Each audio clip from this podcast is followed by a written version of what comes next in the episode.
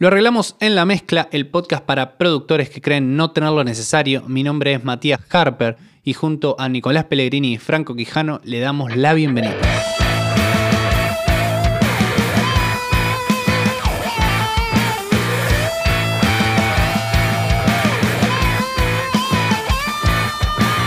Gracias a Enhazer Latinoamérica y Leyendas Legendarias Podcast por la ayuda inicial.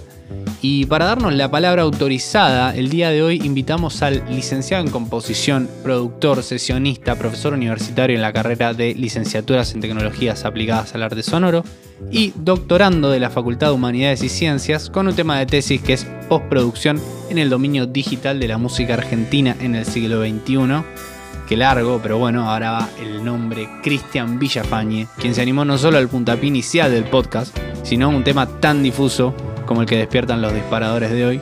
Antes quiero hacer un saludo rápido a la mesa virtual. Eh, Rosario, Firmat, Pergamino y Lonforte, Italia. Eh, gracias a Dios que existe el internet. Buenos días, tardes, noches, depende de cuándo escuchen Buenas a esto. todos, depende del horario que lo quieran escuchar. Buenos días, eh, muchachos, gracias por la, por la invitación, un placer estar aquí. Un placer para nosotros también y, y gracias por no, no solo animarte a la temática, sino animarte a esto nuevo que es tan nuevo para nosotros como, como creo para vos. No sé cuántas participaciones en podcast tendrás, pero, pero veremos. No, ninguna, hasta, hasta hoy, hasta hoy es la primera. Participé en algunas entrevistas así radiales, pero esta es la, esta es la primera. Y me parece que la temática es súper, súper necesaria, así que está buenísimo. Felicitaciones. Muchas gracias y para arrancar, vamos con esto. Bueno, ¿y de qué sabor son?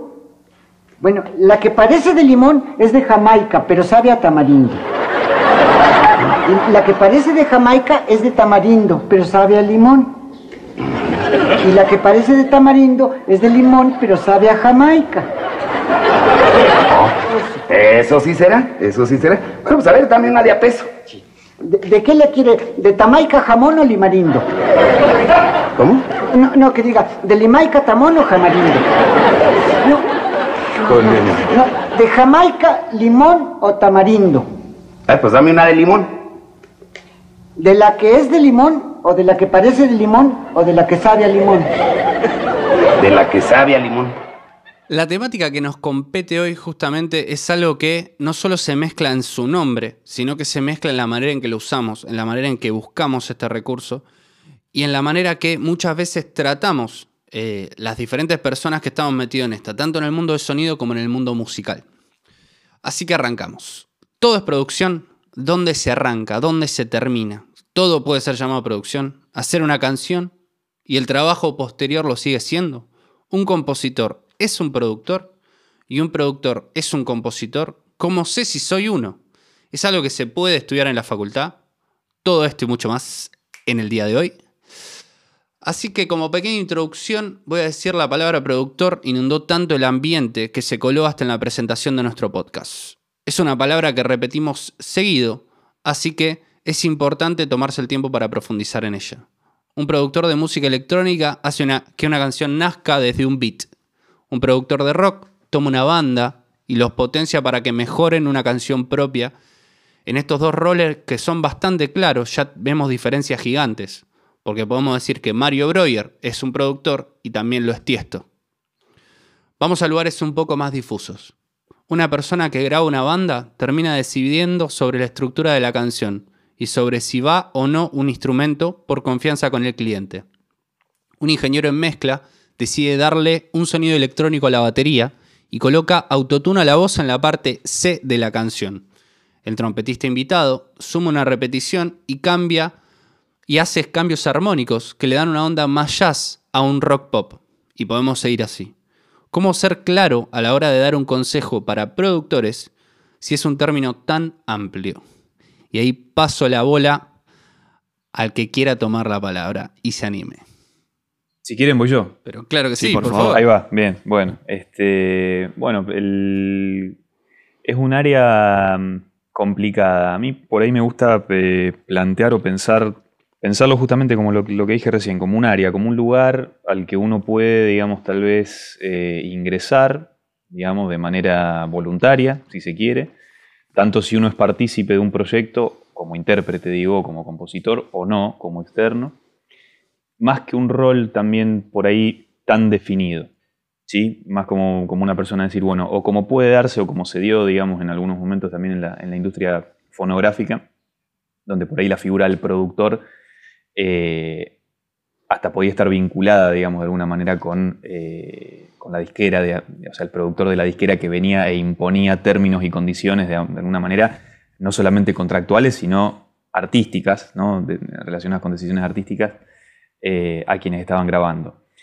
Pienso que hoy por hoy eso ya, ya se, de alguna manera se licuó, no, no es más así, no, no hay más estas, estas rigideces que por ahí había antes por las mismas prácticas, ¿no? Esto que decían ustedes, que me parece espectacular, ¿no? De tomar un productor de música electrónica que, nada, desde su casa, desde una laptop, hace la música, digamos, la, crea desde la nada. Y por otro, el productor más relacionado con géneros donde se interpreta, donde hay un instrumento, digamos, como todos lo conocemos, digamos, que es guitarra, bajo eléctrico, batería. Y hay otra persona que de pronto, este, bueno, hace sugerencias y demás. Ahora, me parece que hay un punto común en digamos, más allá de las, de las procedencias, digamos, de, las, eh, de lo que cada uno haga, más allá de si es productor o no es productor, que tiene que ver con un requerimiento que quizás tiene esa zona que yo trato de concebir como, como la producción musical, que es la perspectiva, de alguna manera. Creo que ahí hay una clave, tal vez para entender un poco el, este, esta zona, o este rol, si quieren pensarlo de esa manera, Creo que ahí hay una clave, es decir, alguien que está en la producción más allá de cuán involucrado o en qué momento o desde qué faceta se está involucrando con el proyecto o con el fonograma que se está trabajando, tiene que tener, me parece, hay una cuestión de perspectiva involucrada, es decir, ¿a dónde vamos a llevar esto? O sea, ¿qué, esperamos que suceda con esto que estamos haciendo? Entonces ahí, de acuerdo a su experticia tal vez, o a, su, a lo que quiera, digamos, o pueda, considere que pueda aportar, bueno, entonces ahí avanzar y, no sé, bueno, en el caso por ahí de que sea un productor, que sea una situación medio jerárquica de alguna manera, decir lo que hay que hacer, o en situaciones más, más soft, más blandas, ¿no? O más donde hay, hay, buena onda, por decirlo de alguna manera, este, bueno, proponer, probar, explorar, darle lugar también a quienes no están en esa, en esa zona de la producción. Eh, entonces eso por un lado, primero, o sea, la perspectiva. Y en segundo lugar, me parece muy importante esta cosa de que uno puede acceder a ese rol o lugar o no, y después, así como accedió, puede también salir, porque se da muchas veces eh, que en, bandas, digamos, sobre todo, en, básicamente en proyectos donde hay más de una persona involucrada, por ahí las participaciones o los momentos donde cada una de estas personas toma perspectiva de acuerdo a lo que está haciendo, pueden ser diferentes. Entonces de pronto el aporte de uno en un momento puede ser crucial y esa misma persona que aportó algo crucial en un primer momento, de pronto puede no ser tan crucial lo que haga más adelante. Siempre pensando en esto de la... Me parece que pensarlo de esa manera también ayuda, digamos, y podría ser un buen consejo, digamos, para quienes están iniciándose, digamos, comenzando o trabajando ya en esta área, ¿no? Sí, yo también lo entiendo bastante así como, como una especie de zona, como mm. algo que súper heterogéneo, eh, más allá de que estaría bueno que encontremos cierta terminología puntual para poder guiarnos nosotros internamente dentro de lo que es la comunidad sonidera que nos va a acompañar, que, que, va a estar metida en esto y poder ser claros cuando estamos hablando de la persona que mezcla, cuando estamos hablando de un productor de música electrónica que está en su todo con el DAO. Mm.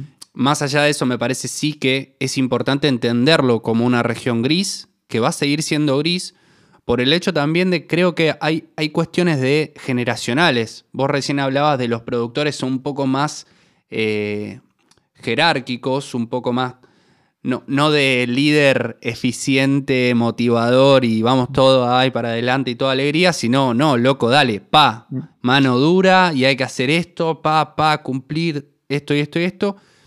Que tengo yo la noción de que era un poco un, paradigma un poco más viejo, un, un paradigma más, eh, la Versuit está en cualquiera, mandamos a Santolaya, que es un copado, pero al mismo tiempo le dice, chico, vamos, hay que hacer el disco, acá, esto, arreglo, concentración, dejen un poco las, cosas que no tienen, que ver con la música y, concentrémonos.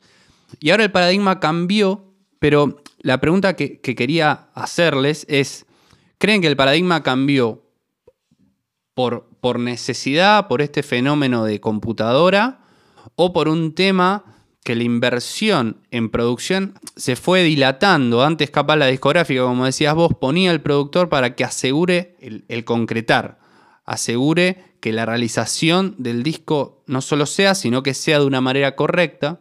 No sé qué óptica tienen ustedes en base a eso. Nico, no sé si querés aportar algo. Sí, qué sé yo, por ahí es un poco esto del avance tecnológico, como decía por ahí Cristian antes, de que hoy con una compu eh, podés hacer un Grammy, digamos, ¿viste? Como que ese límite también se, vuelve difuso, porque vos tenías antes que el estudio era una especie de laboratorio donde estaba el chaboncito con su ambo y era el único que tocaba el fader, ¿viste? Llegaron los Beatles, rompieron todo, apoyaron las patas arriba de la mesa, de la mesa de mezcla y se pudrió todo. Y ahí como que se empieza a romper todo y el avance tecnológico también permite que, ocurra esto, de que justamente por ahí también se, se pone un poco difuso el tema de los roles, porque yo en mi casa puedo ser yo solo y yo solo me produzco todo, me banco ejecutivamente, me banco en plata, me banco en composición porque lo hago yo. Y, sí, me parece que tiene, tiene mucho que ver esto de, del rol y también me, me, copa plantearlo en esto que decían ustedes de una zona. Porque por ahí filosóficamente, viste, siempre está el piensa fuera de la caja, no sé qué. Eh, yo me parece que tienen que existir límites, como que no me gusta mucho tampoco pensar en uh, no, esto, porque si no, no, no cierra nunca, no se termina nunca. Alguien tiene que decir, esto es hasta acá, esto se hace así, porque si no, me parece que no se termina. Por eso creo que ahí podemos volver a dividir los roles y decir, bueno, que el artista o el músico se dedique a la música, ponele, y que él sí tenga su, espacio de, de, libertad, pero venga el productor y el que diga, bueno, esto se apunta hasta acá, porque como alguna vez dijo quizás el invitado que si había plata no había casualidad, entonces hay, que apuntar al mercado y decir, bueno, lo que vamos a hacer tiene que funcionar acá, tiene que funcionar para este lado. Después, bueno, el mercado es el mercado y, termina funcionando como funciona, pero alguien tiene que delimitar los objetivos del arte que estamos haciendo porque también son negocios, me parece. Sí, creo que yo coincido, coincido mucho con lo que decís, este, Nico. Eh, me parece, además, agregaría una cuestión que vos ya de alguna manera introdujiste, que tiene que ver con esta cultura medio de hágalo usted mismo, que coincide también con una cuestión de que, bueno, conforme fue pasando el tiempo desde las primeras décadas donde la, industria fonográfica era esta cosa inaccesible, cuasi de laboratorio para, para, el público en general, y de pronto eso con el tiempo van pasando los años, las computadoras, las tecnologías son cada vez más accesibles, cada vez más baratas, cada vez ocupan menos espacio, cada, entonces de pronto, bueno, un montón de gente que por ahí o para un montón de gente que de pronto eso era algo quizás demasiado lejano, de pronto si a eso le sumamos todo lo que fue el contexto de piratería con el auge que hubo de Internet y la piratería de software que hubo, de pronto, bueno, los software inclusive que ya en el entorno digital tenían sus licencias en dólares eh, a un costo casi inaccesible para quien no, trabaje y gane en dólares, eh, de pronto, bueno, se encontraron con la posibilidad, con la posibilidad de empezar a darle curso a sus intenciones y a sus, todas sus, voluntades artísticas a través de su compu, a través ahora de su tablet, de su celu, y ya hoy estamos como en otro momento completamente, completamente distinto. Volviendo un poco a lo que decía Matías de, la, de cómo piensan, digamos, que fue esta cuestión, si la tecnología influyó, para mí sí, deliberadamente, digamos, o sea, una, una cuestión de que si hoy, o sea, a veces hago este ejercicio, y pensar en que hoy tuviéramos la misma lógica, si se quiere, de funcionamiento en la, industria que tenían, no sé, en la década del 30, acá en Argentina, digo, o sea, por no ir más lejos, el, libro este Fábricas de Música de Marina Caniardo, eh, que es una investigación fabulosa sobre los orígenes, digamos, desde que se instaló la primera prensa de discos acá en Argentina, y que muestra de alguna manera cuáles fueron las prácticas, la dinámica, cómo era la difusión.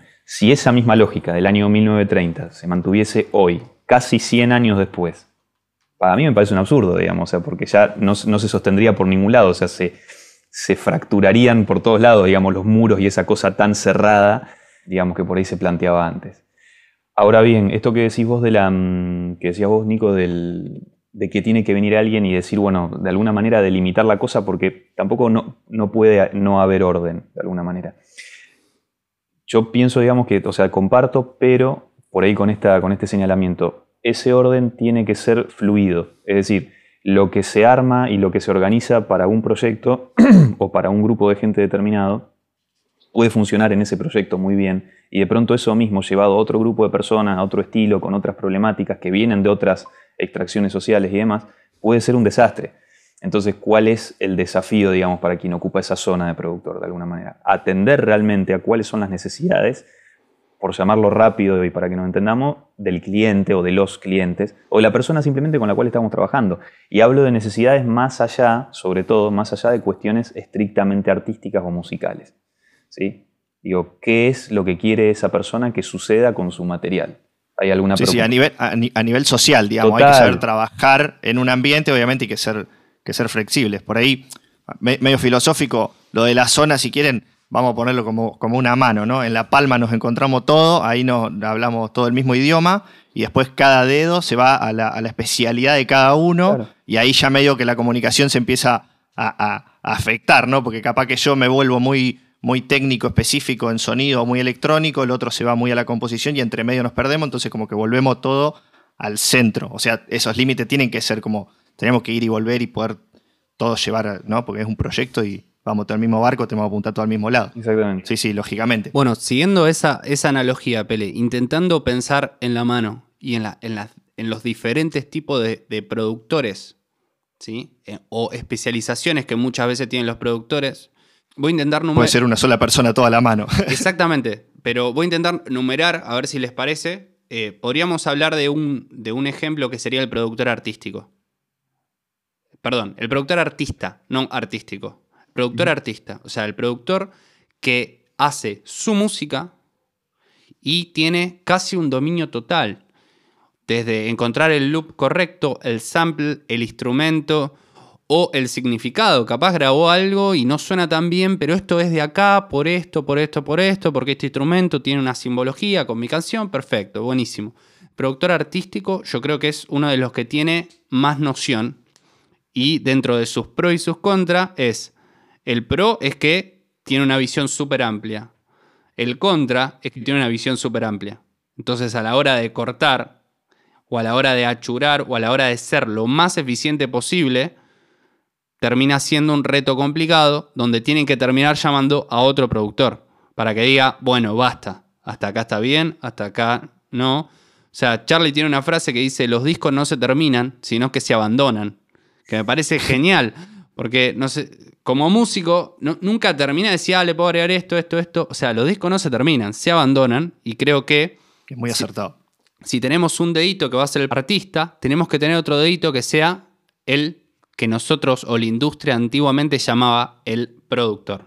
¿Sí? El productor también lo podemos dividir en dos, o sea, cortar el dedo en dos, en el productor musical, que era una persona que también sumaba arreglos, sumaba una parte de la letra, sumaba un arreglo armónico, que capaz ahora nosotros lo pensaríamos como un arreglador. Decir, che, llamé a este amigo que estudia composición o que la rompe, toca jazz o no importa por qué, llamé a este amigo que sabe un poco más que yo y me ayudó en esta parte, nosotros pensaríamos que es un arreglador, pero también dentro muchas veces cumple el rol de productor y es a lo que nosotros muchas veces le llamamos productor musical. Y ahí, dividido en dos, que puede cumplir, cumplir las dos, como los dos objetivos o no, estaría el productor más mental, el, el psicólogo grupal que no es que hace un arreglo, sino que dice, che, acá necesito una contramelodía. La voz hace taca, taca, ta, no pueden llenar algo en el medio. Y ahí el propio violero hace un arreglo, el propio pianista, el, pio- el propio cantante, ellos mismos generan, pero es una persona súper mental que, que intenta unir al grupo, intenta potenciar donde más saben, intenta reconocer las falencias. O sea, si, si uno de los músicos tiene falencias capaz en el ritmo, es un as para la armonía, pero para el ritmo no tanto, lo obliga a ir para atrás, a ir plaqué, a grabar en MIDI para después poder editar y arreglarlo en la mezcla, ¿no? Yendo al hecho. Pero, pero yo creo que en ese dedo podemos encontrar a lo que la industria antiguamente llamaba productor. Después quiero poner al, al productor ingeniero, a esa persona que fue llamada para grabar, fue llamada para mezclar, para ponerse al hombro lo que sería la el materializar un máster, el generar ese preciado WAV en la mayor calidad posible del LIR y muchas veces termina ejerciendo un rol fundamental. Para mí eso que yo ponía de ejemplo de, de una persona que dice, che, pero bueno, la, la batería, en vez de hacerla orgánica, ¿por qué no nos vamos para el otro lado? La hacemos súper electrónica y, y súper robusta en ese sentido. ¿Por qué no ponemos un bombón negra? Cosas así que, que parecen detalles, pero terminan cambiando completamente la, la estética o, o- o- o lo que va a transmitir la canción. Entonces me parece que hay que meterlo en esa manito, en esa manito que tengo yo. Eh, y después, eh, creo que por ahí hablaban también un poco del productor y manager. Ese hecho de, de la persona que consigue el ensayo, consigue el estudio. eh, también se mezcla un poco con el- eso que hablaba del productor mental o productor psicólogo, como eh, termina siendo un gran psicólogo del grupo que acomoda y organiza, pero muchas veces lo llaman productor. Yo creo que eso se asocia más al hecho de que manager está mal visto, o sea, pensamos en un tipo con un saco, corbata y un portafolio lleno de dólares y, y capaz... En el mejor de los casos. Claro, claro. Yo creo que está muy mal visto y por eso se le termina diciendo, eh, el productor, ¿viste? Porque, porque un buen tipo. Y, y nada, yo creo que, que en la mano podríamos hacer una selección. No sé si pueden ubicar a alguien en el dedo gordo. O sea, yo ahí hablé de cuatro. Eh, o están de acuerdo o en desacuerdo con algunas, algunas de las que dije. Mira, yo, eh, están buenísimas las, las, las categorías, por llamarlo rápido, digamos, ¿no? de, de alguna manera que, que propones. Se me ocurren así nombres, digamos, para, para cada una, pero mm, por ahí me parece más, más, más interesante hablar de esto. eh, que de alguna manera cuando uno habla de la producción musical hoy en día, o sea, em, ni siquiera está hablando de producción discográfica porque ya no hacemos más discos, digamos, o sea, o se siguen haciendo discos, pero ya no es más la tendencia. A lo que se apunta finalmente es lo que vos decías, digamos, con esta metáfora del preciado WAV, ¿no? Que es un fonograma. Entonces, de ahí un poco la producción fonográfica. Y entonces, el, digamos, todas las especialidades que involucren o que, estén, digamos, involucradas en producir justamente un fonograma, independientemente del estilo, van a tener injerencia de alguna manera. ¿sí? O sea, quien mezcla, quien ponga la plata, quien haga de psicólogo, quien se ocupe del catering, quien se ocupe de subir los archivos a, a Spotify y coordinar con los agregadores digitales, digamos, todos van a tener una participación.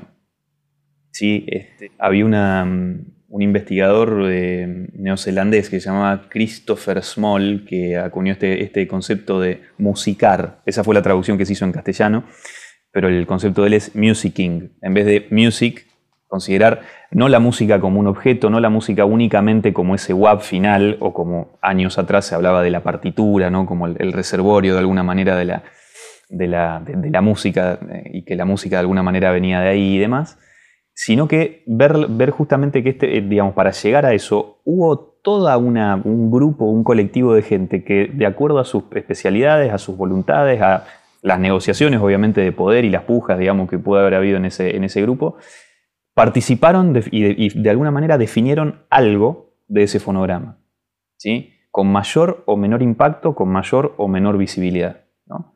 Este, entonces, creo que eso está bueno verlo y creo que también está bueno ver que porque todos hayan tenido participación dentro de esa producción fonográfica, no todos pueden haber sido productores. Entonces vuelvo un poco con lo que decía antes de la, mm, de la perspectiva, ¿no? porque tal vez ahí se involucraron, no sé, 30 personas y de esas 30 personas hubo solamente, no sé, en el mejor de los casos, dos o tres que fueron las únicas que después de cada sesión de mezcla, después de cada ensayo, después de cada reunión con las gentes que por ahí tuvieron que ver con la producción fonográfica, pero no tanto con la música dentro de esa producción, que no por eso son menos necesarias, eh, y que realmente se quedaban maquinando y pensando, bueno, che, ¿y esto qué hacemos? ¿Y esto para dónde lo llevamos? ¿Y qué queremos? ¿no? Entonces, digo, cuando esas preocupaciones empiezan a instalarse, creo que uno ya entró en la zona de la producción, de alguna manera. ¿no? Y eso puede ser tanto porque partís de tu especificidad o porque no, porque te contratan justamente porque sos una persona que, o te convocan, eh, porque tiene esa visión justamente, ¿no? Esa visión para mí está, están vinculadas, digamos, directamente eh, y son inseparables, digamos. La visión implica, en cierto sentido, una perspectiva de- respecto de lo que uno está haciendo. ¿sí? Y una perspectiva que es muy sana, y es muy sana para lo que se busca, digamos, lograr como producto final y para cómo vivir el tránsito que implique avanzar hacia ese producto final.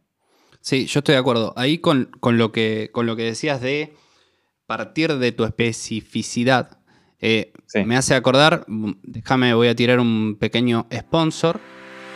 Componé, producí, grabá, mezclá, jugá, masterizá, aprendé, corré, volá y más en Estudios Parenque, en el sótano de la casa de mi mamá.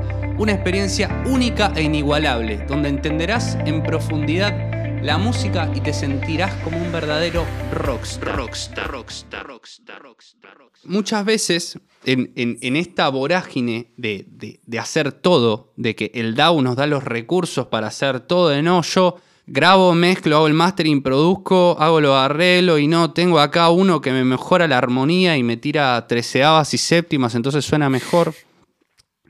¿En, en qué punto muchas veces se repele eso y vos decís, no, no puedo con todo, o sí, intento con todo y me apabullo, pero a veces cuando nos los dan como publicidad, lo tomamos. A veces no, nos proponen en un estudio hacer todo, una barbaridad por un precio razonable, y los terminamos tomando. ¿Vos qué considerás a partir de esto, Cristian?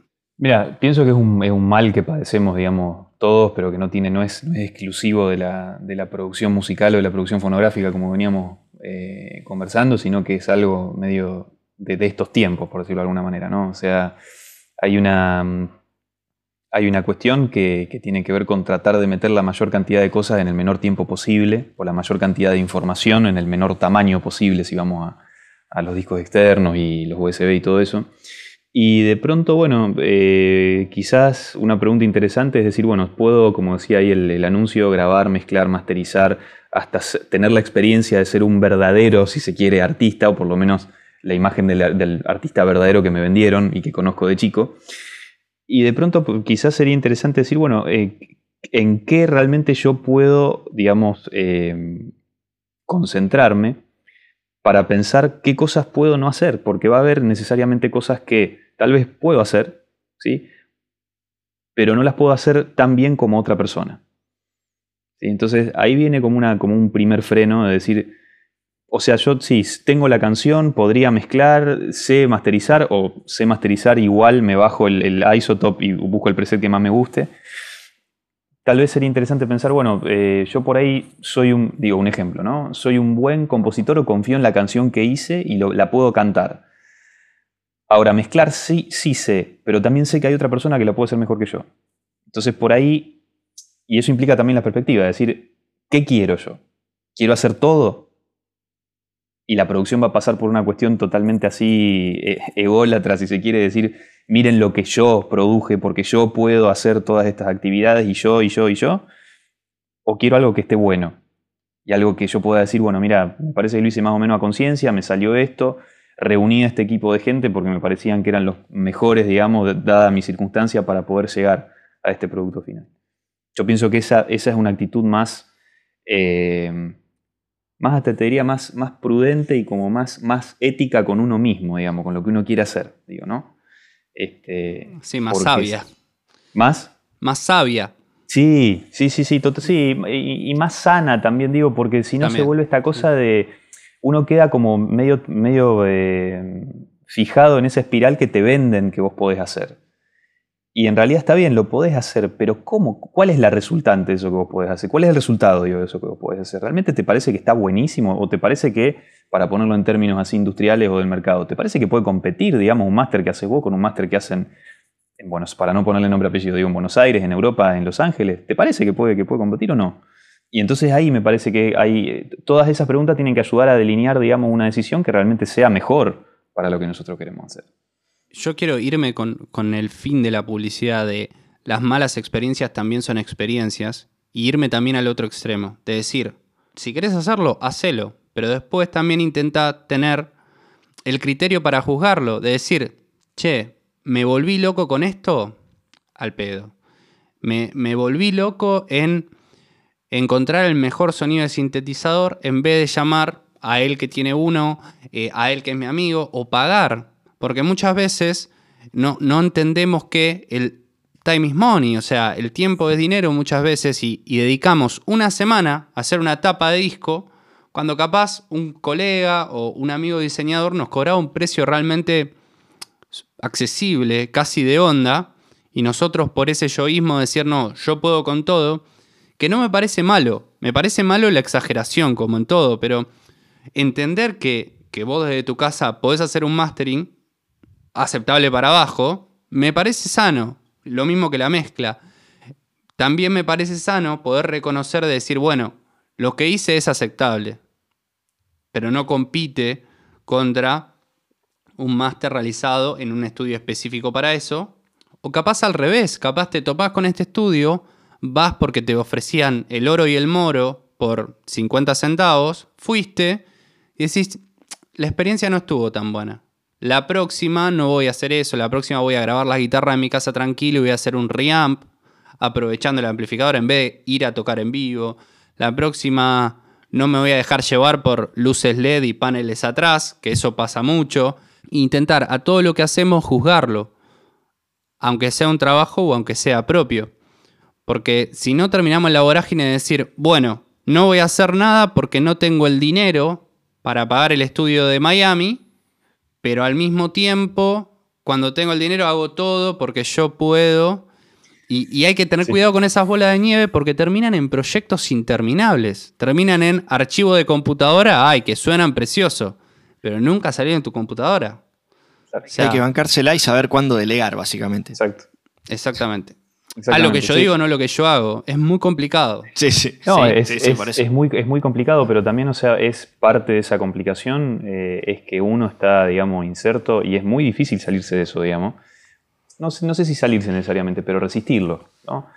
Y bancarse que la resistencia sea justamente con preguntas que implique parar y frenar la, parar la pelota, digamos, y decir, bueno, esto no lo, o sea, lo puedo hacer sí, pero hay alguien que lo va a hacer mucho mejor que yo y va a estar mucho mejor para todo el proyecto que lo haga otra persona.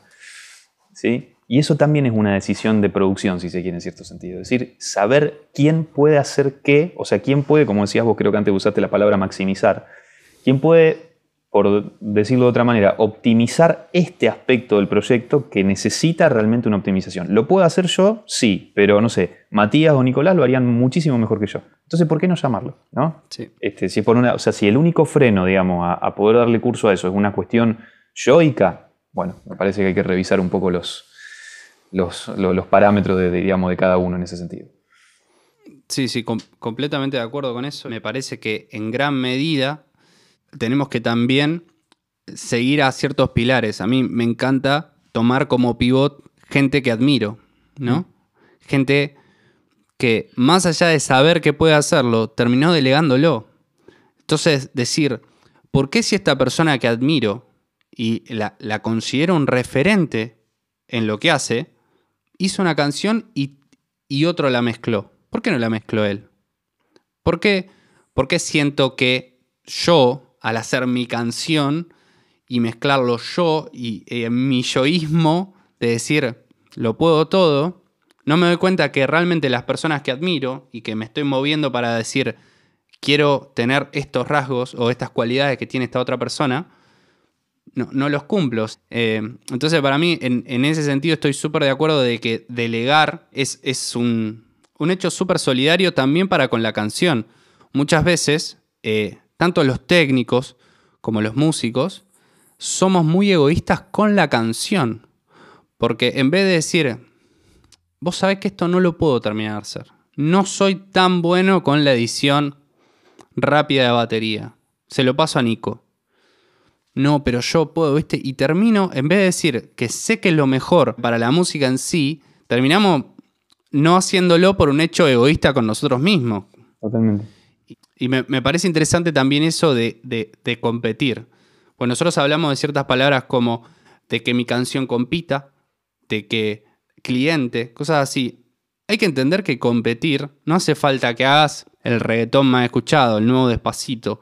No, o sea, siempre nosotros tenemos guetos, siempre nuestra música forma parte de cierta estética y tiene que intentar competir dentro de eso. Tiene que una persona escuchando en aleatorio en Spotify que suene nuestro tema y diga, uff, se quede ahí. Qué bueno está esto. Que se quede, no que tenga que subir el volumen porque lo apreté todo y, me lo tiró para abajo Spotify. ¿Sí? En, eso ser claro y también cliente, capaz es tu amigo que te paga una birra, capaz es eh, Pedro Aznar que está grabando con Voice, no importa. O sea, siempre hay que tomarlos como clientes. Siempre en eso me parece importante que seamos responsables a la hora de ver un trabajo por el bien de quién, por el bien nuestro, de nuestro reconocimiento, de no, por el bien de la canción, por el bien de decir que funcione, básicamente. Exactamente, y decir, yo laburé acá, orgulloso, aunque sea desde una canción infantil, un death metal, una cumbia, yo laburé acá y yo hice que esto sonara mejor. Yo creo que, que, en, gran medida también quiero dejar de decir yo porque estamos hablando de no ser yoísta. Del, del yoísmo. Y estoy diciendo que a cinco minutos yo. Un desastre. Eh, pero bueno, eh, considero que en gran medida el productor es eso, una persona que maximiza el proceso creativo. Que optimiza los lugares que no están optimizados. De ahí. El aceite de una caja de engranaje que hace que todo funcione bien y vaya para un lado. Exactamente. Si no está, se rompe todo se traba todo. Sí. Pero si está tampoco. también, son, también son esas pequeñas actitudes, ¿no? De, saber delegar y de, todas esas cuestiones, de los egos y todo, toda esa cuestión. Porque aparte, aparte eh, piensen, piensen en esto. Yo eh, por ahí eh, lo pienso, o sea, no solamente la, cuestión esta, no, me acuerdo quién de los dos habló de la solidaridad, digo, no, no solamente ser solidarios y, tener consciente o en consideración la música, que uno cuando se escucha decir esto dice, pero realmente lo, estamos, lo tenemos que poner en tela de juicio. Y parece que sí, porque hay mucha gente que no se mueve o que no produce música por la música que está produciendo, sino por cualquier otra cosa que se le pone en juego al momento de hacerlo. Entonces, eso como primera cuestión. Como segunda cuestión, esta cuestión de la solidaridad también para con el, con el, digamos, con la comunidad en la que uno está inserto. Porque por esto mismo que nosotros decimos, o sea, nosotros tenemos que hacer el duelo de, nuestra propia de nuestras propias limitaciones. Es decir, si saber qué es lo que uno puede hacer, saber dónde uno se siente cómodo, saber dónde, dónde uno realmente tiene su centro de interés, que cada uno lo sabe, y después de ahí decir, bueno, yo podría hacer lo otro, pero vamos a llamar a esta otra persona que lo hace mejor que yo y que yo sé que delegándole en términos de trabajo y en términos monetarios, de circulación, digamos, de, económica, digamos, se quiere, dentro del ámbito, eso también, eh, como decía recién el, eh, Nicolás, lubrica también la comunidad en ese sentido. Y es necesario, porque si no, ¿qué vamos a hacer todos átomos así dispersos donde cada uno vende que sabe hacer todo y en realidad no, no, no es que no sabe hacer nada, pero de ese todo que vende supuestamente que sabe hacer, en realidad sabe hacer una cosa bien y todo lo demás no. Entonces, no, yo creo que no hay que avanzar hacia eso y hacia lo que hay que avanzar es a tratar de, digamos, de hacer que ese tejido, digamos, de relaciones que, tenemos, realmente eh, profundizarlo. Bueno, eso no, nos da también un pie fundamental para contar que lo arreglamos en la mezcla, es, es una idea que busca eso, que busca la comunidad, cualquier persona que quiera participar, no tenga poder en acercarse, en hablarnos. Nosotros no somos dueños de la verdad, ni nosotros, ni los invitados. Por eso justamente la idea es que acá se lleven lo que consideran correcto y lo que no lo descarten, porque es parte también de aprender, parte de comunicarnos y también lo que les haga ruido, que no tengan miedo de acercarse y decírnoslo hice una interrupción que, que rompió el momento, disculpen. Pero, eh, pero es importante esto de canalizar la comunidad. Yo estoy completamente de acuerdo con lo que decís, Cristian, completamente de acuerdo. Y también tenemos que luchar contra nosotros mismos, que muchas veces nos cuesta esto, nos cuesta la virtualidad, pero es una gran herramienta que tenemos y como siempre vamos a hablar acá en el podcast es, tenemos que intentar usar las herramientas que tenemos de la mejor manera posible. Porque para renegar, podemos renegar todos de todo. O sea, podemos renegar desde el mejor estudio del planeta, porque tenemos demasiados cables, hasta de la computadora más chiquita, porque tenemos demasiado pocos cables. Entonces, en eso intentemos potenciar lo que tengamos, ir a nuestra zona de eficiencia, como dijo Cristian, de potenciar lo que nosotros realmente sabemos hacer o lo que realmente queremos saber hacer practicarlo, concentrarnos, no tener miedo de llamar a otra persona para que haga eso e intentar nutrirnos de ellos. Intentar preguntarle. Una persona que te mezcló no va a tener problema de explicarte qué hizo. Una persona que te grabó no va a tener problema de explicarte por qué pone un micrófono de tu, cual o otra manera, que tal vez la manera termina siendo no, yo lo puse acá en tal grabación y para mí suena genial. Y está perfecto. O sea, no se olviden que acá tenemos este, hecho de teoría práctica de, para mí, de esta manera es la correcta. Para mí la mejor manera de producir es llegar al ensayo de una nueva banda con un six-pack de birra. Y voy a decir, ¿por qué? Y porque a mí me resultó bien así. me, me parece una buena manera de entrar. Y no tiene nada que ver con lo musical. Entonces, Y, y por ahí volviendo a lo que decía Cristian, tampoco existe esa fórmula, ¿no? No es que vos eso que te funcionó te va a funcionar en otro ámbito social o otro ámbito de grupo. totalmente. O sea, ahí, ahí entra también esa, esa flexibilidad. Sí, y ese criterio propio de no, de no tomar ni lo que digamos acá, ni lo que diga un libro, ni lo que diga un tutorial de YouTube, como una regla intachable que no Exacto. puede. Claro. Sí, sí, como una verdad absoluta, como dijiste antes. Exacto. Sí, la necesidad también de ser creativo, ¿no? O sea, que pensar que la creatividad no tenga que ver exclusivamente con lo artístico que uno puede estar realizando en ese momento, sino también con la, la necesidad por ahí de estar atento, digamos, a eso, digo, ocupando ese- esa zona de la producción musical, de, de, bueno, decir, bueno, al estar atento a lo que pasa en ese afuera, buscar soluciones o salidas creativas realmente, y no refritar algo que ya me funcionó antes o que leí en alguna revista o en algo, o escuché en algún podcast que tal vez podía funcionar. O sea, que la creatividad también vaya en ese sentido y, y también creo que eso va, va a hacer que la experiencia, digamos, de, todo el proceso sea mejor. Sí, básicamente, sea un proceso donde, donde realmente todos estén... Pienso que eso lo que hace es ese tipo de, de- de aproximación, digamos, a la producción. Lo que hace es, es eso, es juntar a la gente y, y armar algún tipo, digamos, que se empiecen a producir sinergias, digamos, ¿no? Eh, en, en- Este bache lo arreglamos en la mezcla. esto Eh, quiero, quiero, No, este, quiero sí, decir un, un- un punto pequeño de que me parece fundamental. Esto, como estamos escuchando a Cristian, también pueden escuchar todo lo que es lo formado. No es lo mismo una persona hablando por arriba que una persona que intente o toma el tiempo de poner las palabras correctas en un orden lógico y sin intentar tirarte una aposta o un super mandamiento que tenés que cumplir sí o sí. Entonces, invitarlos eh, a, a que intenten estudiar, a que intenten buscarle un trasfondo, el que ustedes quieran, el que sea personal, pero sin olvidar el hecho de la práctica. La gente que tiene posibilidades de hacer un curso puntual, personal, porque como hablábamos, la producción es algo muchas veces personal para grupos humanos puntuales, para trabajos puntuales. Entender esto en la producción. Cuando leemos un libro o hacemos un curso que son tutoriales de YouTube, siempre tenemos que intentar tener la práctica cerca. E intentemos aprovechar los recursos que tenemos, aprovechar a este amigo músico, ayudarlo a él, que él nos permita ayudarnos a nosotros mismos. ¿Vieron cuando algo te pica y vos encontrás la manera de solucionarlo y es como que te vas enganchando? Y sí, yo creo que sí, la palabra es diversión, la palabra es motivación, el tirar para adelante. Entonces, a todas las personas que puedan, nunca digan no a estas, a estas posibilidades de o leer teoría o ver algún tutorial que consideren que está bueno o que les recomendaron, ni hablar de hacer un curso personal y pagar un curso.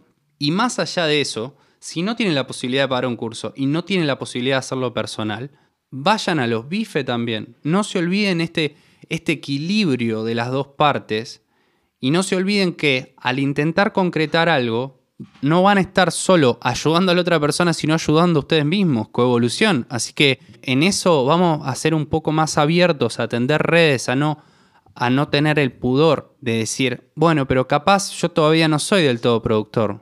Bueno, no te vendas a la otra persona como el productor estrella. Vendete como sos. Vendete por lo que sabes hacer. Y vendete como un gran intentador de solucionar problemas, ¿sí? Porque tampoco tiene por qué, si vos te, lle- te pones al hombro una producción, tenés que ser el solucionador de todos los problemas. Es lo que hablábamos al comienzo, de que hay que saber delegar. Sí, capaz ciertos problemas vos los solucionaste porque supiste delegarlos a la persona correcta. O los solucionaste porque supiste detectar que no solo vos no lo podías solucionar, sino la persona que trabaja con vos tampoco. Entonces, en eso, las personas que tienen la posibilidad de hacer eh, capacitaciones más personalizadas o en grupos no tan grandes, vayan por ello, está buenísimo. Y si no la tenés, también anda por ello. Hay miles de libros, hay cosas, repito, también nos pueden preguntar y mandaremos PDFs hay para tirar para arriba. ¿sí? Lo que falta es ganas y lo que falta es hacer ese salto. Esto que decíamos de, bueno, voy. Por eso una de las preguntas de los disparadores era, ¿cuándo sabemos si somos o no productores? Después de este podcast tienen que entender que ni siquiera importa, ni siquiera va a haber un, un título de decir, ah, no, acá atrás tengo productor. No, no hace falta. ¿sí? Hay que intentar ir para adelante y ir comiéndose los palos de la experiencia, porque no todo tampoco es un jardín de rosa y ah, todo salió perfecto. Las jornadas largas se hacen complicadas, pero no deja de ser hermoso. Si realmente les gusta esto, vayan para adelante e intenten, intenten concretar lo más que puedan. Y por ahí que, los roles también eh, pueden estar definidos de entrada, como se pueden ir definiendo en este proceso creativo. Y por ahí, medio como conclusión, me voy quedando con algunos términos que fuimos diciendo, ¿no? El ego y el yoísmo lo puedo hacer inversamente proporcional a lo económico, si se quiere, porque si metemos el factor dinero, ¿no? Juega un rol muy importante. Y por ahí, te digo inversamente proporcional, porque como, como se hablaba antes, me hice como mentalmente una pirámide jerárquica en donde está el, que arranca abajo de todo, el que arranca la idea, sea el rol que sea. De ahí, ¿no? Uno va soltando el ego y puede delegar, pero a su vez delegar conlleva más personas, más personas es más plata. Por eso digo, ¿no? Inversamente proporcional es como un, un mapa mental medio que me hice para ir, ir concluyendo, porque son términos que me gustaron. Y el objetivo final, obviamente, como se dijo también, es que lo que estemos haciendo funcione y que en todo ese proceso creativo obviamente lo disfrutemos. Por ahí después termina no siendo, como dijo Mati recién, importante si yo tengo el título o no de productor y el rol definido, bueno, se planteará, se desde un principio o se irá desarrollando en el momento, dependiendo esas delegaciones y, bueno, y cómo trabajemos eh, cada uno, ¿no? Con solidaridad y como, y como se habló. No sé si Cristian querés hacer una conclusión final. Solamente agregar que eh, a lo que dijeron ustedes como cierre que está muy bien, que es este, siempre va a ser más, más divertido y siempre les va de, como enseñanza, digamos, va a dejar mucho más animarse a hacer preguntas y arriesgarse a tratar de responder las preguntas. Eso va, va, a dejar siempre un saldo mucho más positivo a la larga para ustedes, digo, o para cualquier persona que se involucre, mucho más que cualquier aplicación de fórmulas que puedan ustedes encontrar a dar vuelta o comprar o piratear. Siempre la pregunta, siempre avanzar hacia el desarrollo propio de una pregunta va a dar mucho más frutos a largo plazo, más que esto otro de, estar replicando certezas. Perfecto, Cristian. Muchísimas gracias por acompañarnos. Este es nuestro primer capítulo. Eh, van a venir muchos más. Espero que les haya gustado. Espero que puedan acercarse no solo a nosotros o a lo que hacemos, sino a la gente que tienen cercana haciendo cosas. No nos olvidemos que esto es algo que cambia demasiado rápido. Si nos colgamos en los laureles mucho tiempo, capaz ya nuestra base cambió y nos cueste cada vez más acercarnos. Así que muchísimas gracias por acompañarnos. Les recordamos que vamos, van a estar todas las redes sociales en las notas del capítulo y todas las reseñas que, eh, o referencias que Cristian dio. Así Muchas gracias, Cristian. Gracias, Mati. Bueno, gracias. gracias vemos. a ustedes también por la invitación. Fue un placer estar acá. Agradecer profundamente y chao.